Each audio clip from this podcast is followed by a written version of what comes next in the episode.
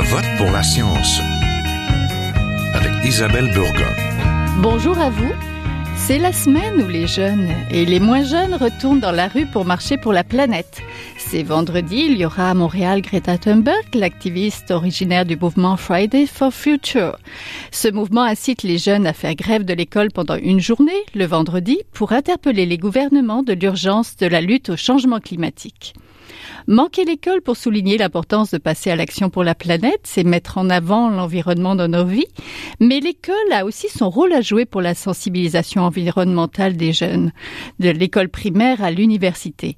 Penser vert, cela s'apprend aussi à l'école par une véritable éducation à l'éco-citoyenneté. Un quart de siècle après les premiers états généraux de l'éducation relative à l'environnement, le Québec ne possède toujours pas de politique pour l'intégrer dans son programme éducatif. C'est pourquoi le Centre de recherche en éducation et formation relative à l'environnement et à l'éco-citoyenneté et de nombreux autres organismes s'activent au Québec pour que l'école tisse des liens plus solides avec les acteurs en éducation informelle en environnement. On pense aux parcs, aux musées ou encore à des organisations communautaires comme Équiterre par exemple. Cette stratégie québécoise d'éducation en matière d'environnement et d'éco-citoyenneté pourrait même pousser les jeunes à lutter pour leur environnement sur leur propre banc d'école et non dans la rue.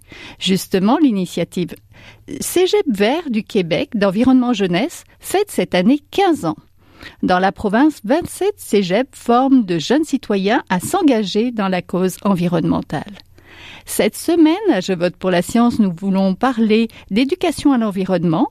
Vous avez à cœur l'écologie et l'éducation Restez avec nous.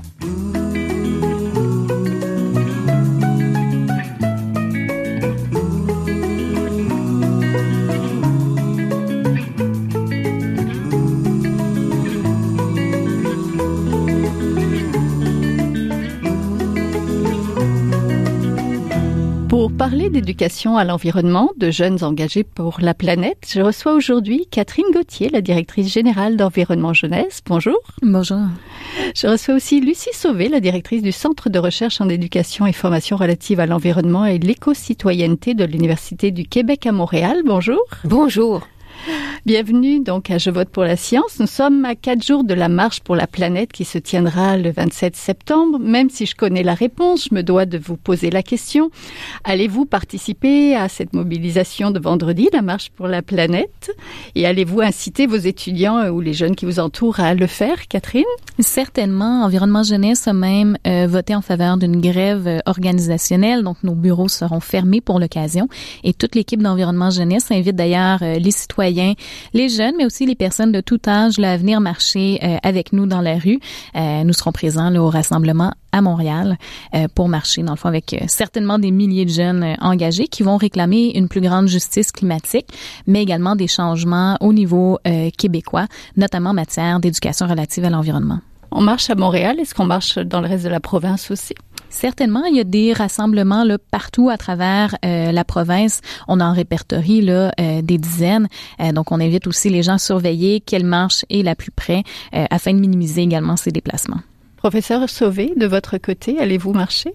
Mais tout à fait. Il y a plus d'un titre d'ailleurs.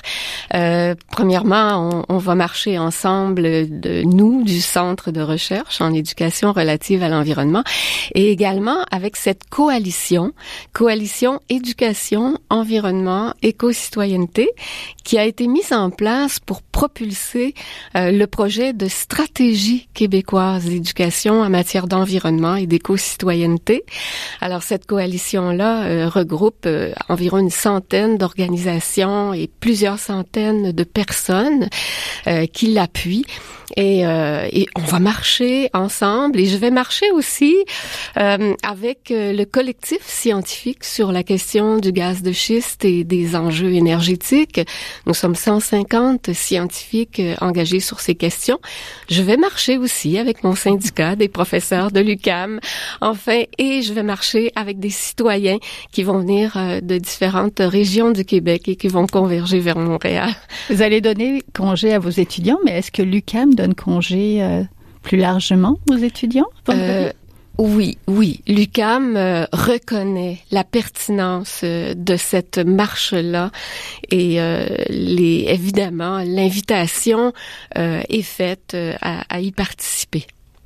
Marcher, donc manquer l'école pour aller manifester, c'est une action, mais il y en a plein d'autres pour contribuer à bâtir un monde plus vert.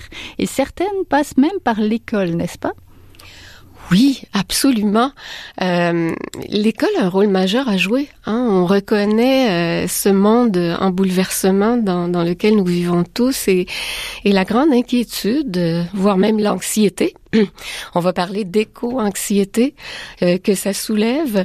Et euh, oui, l'école a un rôle majeur à jouer, un rôle de, changement culturel, mais aussi euh, l'école doit inviter les jeunes et, les soutenir dans leur élan de contribuer à la construction de ce monde qui est le leur, dans lequel ils vivront.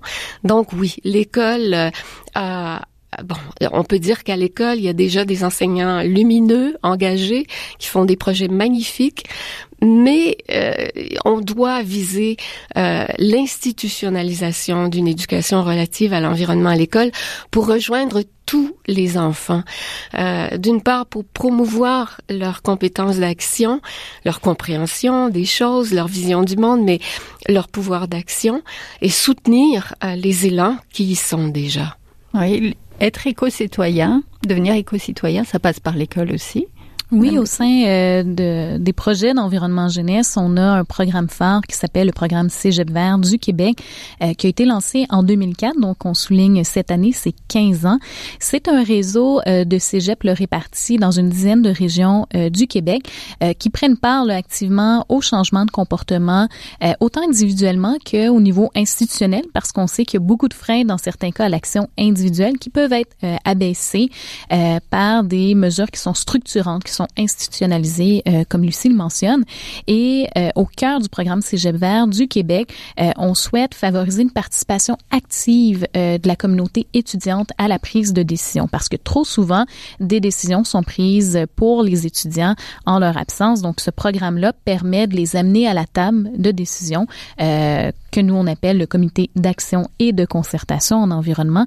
donc, il y a un rôle de venir structurer les initiatives environnementales dans un établissement collégial, mais aussi d'encourager, de favoriser euh, la participation de toutes les parties prenantes. Et nous, c'est certain, euh, chez Environnement Jeunesse, comme notre rôle, c'est de porter la voix des jeunes auprès des décideurs, des décideuses. Euh, ben, on porte une attention toute particulière à la participation étudiante au sein de ces forums. Il y a environ une vingtaine de cégeps verts au Même plus, on atteint presque 30 établissements. on a en fait une trentaine d'établissements qui participent activement au réseau. pour en faire partie, il suffit de s'inscrire et au fin, à la, fin de l'année euh, de produire un rapport. C'est pas tous les établissements qui produisent euh, un rapport et donc qui obtiennent un niveau de certification euh, qui va du niveau 1 au niveau excellence.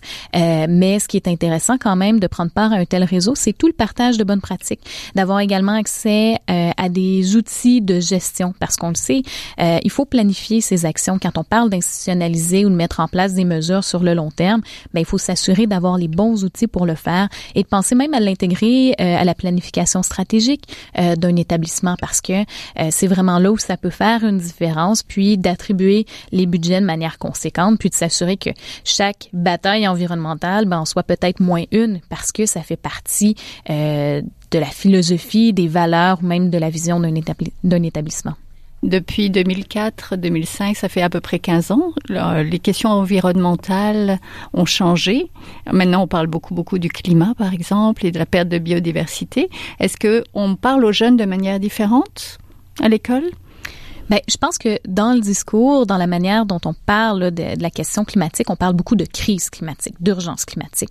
Euh, je pense qu'effectivement, on est rendu là, puis avec le rapport euh, du GIEC euh, publié en octobre dernier, qui nous dit qu'il nous reste à peine une décennie euh, pour agir, pour éviter les pires impacts des changements climatiques. On peut pas se mettre la tête dans le sable. Euh, il faut reconnaître que c'est une urgence, que c'est une crise et que les craintes exprimées par les jeunes dont je fais partie, ben, sont tout à fait légitimes.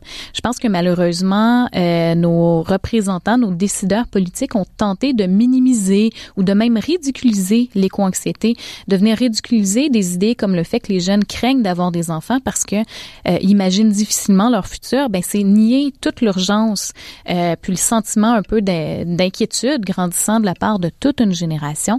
Euh, puis je pense que tous nos décideurs, les personnes en position de pouvoir, ont tout intérêt à comprendre euh, pourquoi on en est rendu là maintenant, puis à poser des gestes qui vont euh, nous permettre euh, de résoudre cette crise climatique parce qu'il y a certainement des opportunités, des opportunités de créer une transition plus euh, plus écologique pour le Québec, euh, puis peut-être en même temps ben, d'abaisser les inégalités sociales parce qu'à travers la tra transition, on veut que ce soit une transition euh, qui est juste, qui est inclusive, qui est équitable pour tous.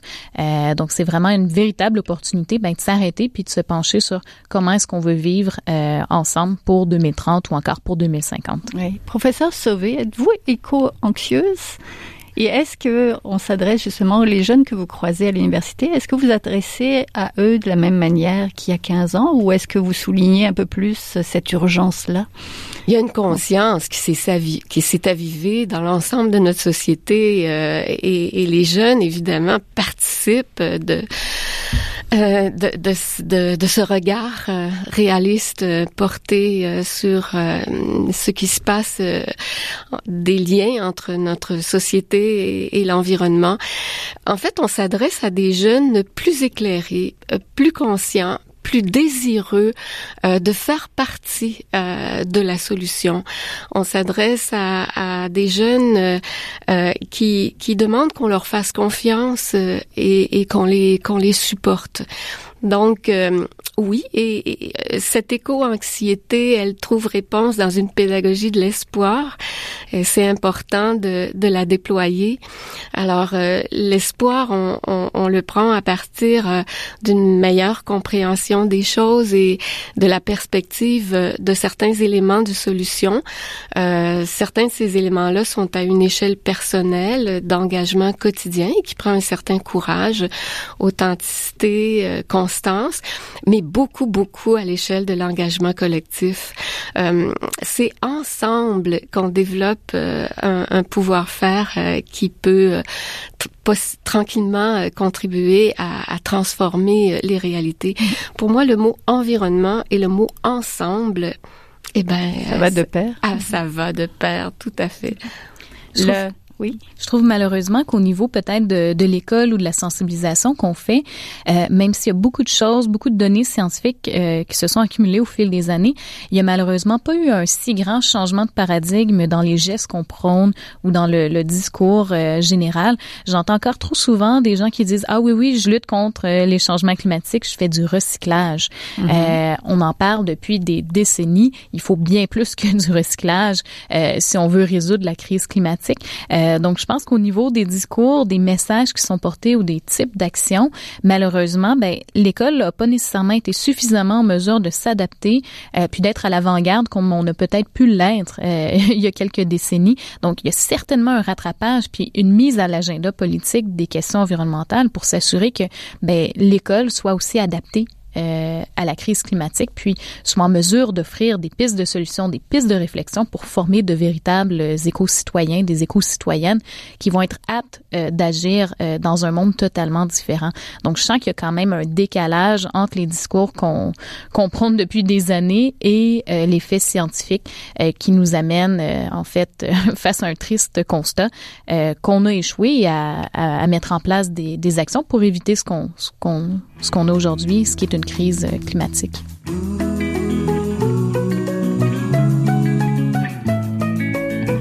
Vous êtes toujours à Je vote pour la science, là où la science rencontre la politique. Une émission produite par l'agence Science Presse. Vous pouvez visiter son site internet au sciencepresse.qc.ca. Madame Gauthier, vous avez voulu souligner les 40 ans de votre organisme Environnement Jeunesse par une randonnée à vélo Montréal-Trois-Rivières. Pourquoi cette destination et ça a changé, je suppose, beaucoup? Étiez-vous nombreux à pédaler jusqu'à Trois-Rivières? On a été une dizaine de vaillants, vaillantes cyclistes à parcourir 150 kilomètres de Montréal à Trois-Rivières pour souligner nos 40 ans. On a choisi euh, de faire une randonnée à vélo parce que ça fait euh, référence aux randonnées historiques de l'organisme qui ont été initiées au début des années 2000, euh, où à l'époque on souhaitait intervenir, présenter des revendications à l'Assemblée nationale sur la question climatique et on se disait se déplacer en, voiture, porter des revendications en char à Québec, euh, c'était tout à fait incohérent avec le discours qu'on prônait.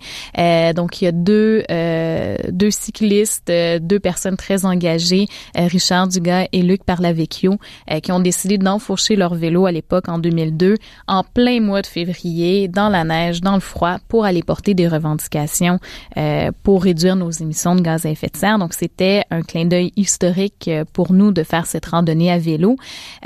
Et puis, on a tenu également à Trois-Rivières un événement sur la justice climatique. Pourquoi Trois-Rivières? Eh bien, c'est là que euh, l'organisme a été fondé en 1979, donc il y a de ça 40 euh, ans. Et on trouvait intéressant euh, justement d'y retourner alors qu'il y a quand même beaucoup d'histoire dans cette ville pour, pour l'organisation. On s'était parlé il y a environ six mois de ça. Vous étiez venu nous présenter votre poursuite. Là, donnez-nous un petit peu des nouvelles de cette poursuite euh, judiciaire. Qu'est-ce qui se passe avec ça? Depuis le dépôt de notre poursuite le 28 novembre dernier, euh, on a eu une audience en cours où on est allé présenter notre demande d'autorisation pour exercer une action collective au nom de toute une génération pour dénoncer l'inaction climatique du gouvernement euh, canadien au cours des 25 dernières années. Euh, donc, on a eu l'occasion de présenter notre dossier devant le juge Morrison à la Cour supérieure du Québec qui malheureusement ne nous a pas donné l'autorisation d'aller de l'avant avec notre procès. Par contre, on est en ce moment en attente pour avoir une prochaine date d'audience, cette fois devant la Cour d'appel du Québec euh, parce que on s'arrêtera pas là, bien sûr. Donc, on va euh, faire de nouveau euh, une demande, cette fois à la Cour d'appel. Puis c'est certain bon, que ça ajoute quelques mois de délai à cette procédure judiciaire, mais c'est certain qu'en lançant il y a près d'un an maintenant cette poursuite, on s'attendait pas non plus à ce que ce soit facile. c'est un très gros dossier. On s'attaque d'une part au fait que le Canada n'a même pas de cible cohérente là, avec la meilleure science euh, actuelle pour euh, respecter l'accord de Paris. Actuellement, notre cible est une hausse de nos émissions par rapport à 1990. Donc, c'est vous dire à quel point c'est une cible ridicule, euh, puis totalement incohérente là, avec le leadership annoncé du gouvernement.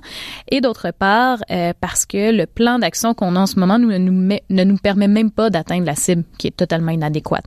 Donc, euh, on, on, considère que c'est une grossière négligence et les impacts des changements climatiques ont déjà et auront des impacts catastrophiques sur euh, notre génération. Souvent, j'entends dire ah oui, mais les aînés aussi sont particulièrement affectés et j'en conviens, euh, les aînés, donc les deux extrémités de la population, sont parmi les plus vulnérables. Euh, mais quand moi j'aurai 80 ans, ben les impacts euh, que je vais subir sont d'autant plus grands. donc on tient aussi à exprimer notre solidarité avec toutes les générations de tout âge, mais aussi partout sur la planète. On le sait, il y a des gens qui sont encore plus affectés, qui vivent dans un contexte de pauvreté, parfois près des côtes, qui sont encore plus vulnérables que nous. Donc on tient aussi à rappeler ces, ces, ces enjeux-là de justice qui dépassent bien sûr nos frontières. Oui, d'où l'importance de sensibiliser les jeunes à, l'environnement. Professeur Sauvé, vous pilotez aussi une initiative intitulée, justement, vous en avez parlé, vers une stratégie québécoise d'éducation en matière d'environnement et d'éco-citoyenneté. Il s'agit d'une mobilisation donc de la coalition éducation environnement éco-citoyenneté pour promouvoir l'environnement dans les divers milieux d'éducation. Expliquez-nous en détail comment ça pourrait s'arrimer et comment rendre ça possible finalement.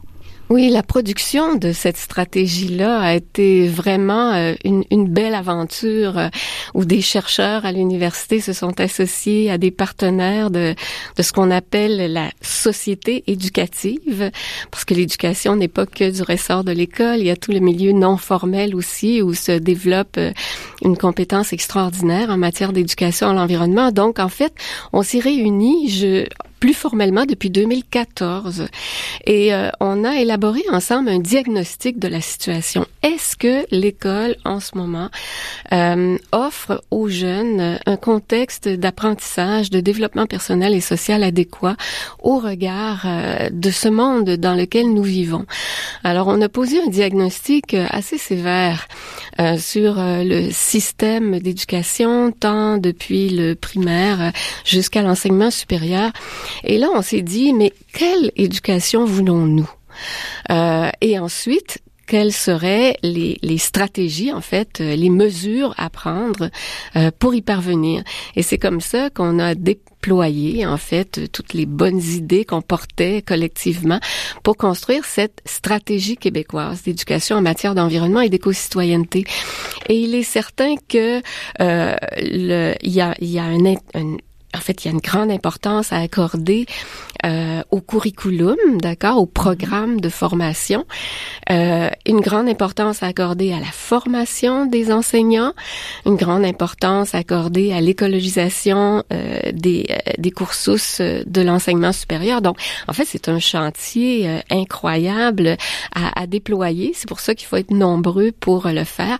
Mais il y a des mesures quand même concrètes. Par exemple, il est, il est important d'ajouter dans le référentiel de compétences des enseignants en formation initiale une compétence qui a trait au fait d'être capable d'ancrer les situations éducatives dans les réalités socio-écologiques du milieu. Euh, je pense qu'il faut apprendre à développer, à travailler à l'école dans une perspective de communauté éducative, de, société éducative. Les projets sont multiples. Euh, J'aurais de la difficulté à, à en pointer un en particulier m'en viennent. Si vous voulez, je peux vous en raconter. Mais ils sont foisons, ces projets-là. Et justement, il importerait euh, de d'en faire des récits euh, et, et, et de les rassembler et de les rendre disponibles. Et c'est une des mesures que nous avons proposées hier à notre ministre Jean-François Roberge euh, de produire un matériel de formation continue euh, des enseignants euh, dans les milieux scolaires euh, pour euh, les accompagner dans la relecture des programmes, se rendre compte finalement qu'on n'a pas à attendre la grande révolution de la prochaine réforme. Il y a déjà là euh, des éléments qui permettraient euh, de, de, développer une éducation à l'environnement à l'école et de, de célébrer justement à travers des projets féconds toutes les, les initiatives qui peuvent inspirer d'autres collègues. Alors on espère que ces mesures concrètes qu'on est allé porter et, et, qui sont explicitées dans la stratégie québécoise d'éducation euh, qu'on a déposée. On, on, espère que ces mesures-là euh, puissent être euh, mises en place. Ces mesures-là parmi d'autres. Il faut la lire, la stratégie. Elle est sur le web. Oui, pense, pensée vert, donc c'est pas incompatible avec l'école. Existe-t-il ici au Québec, au Canada ou même ailleurs des exemples d'arrimage réussi entre le milieu éducatif et les organismes de promotion de l'environnement? Madame Gauthier?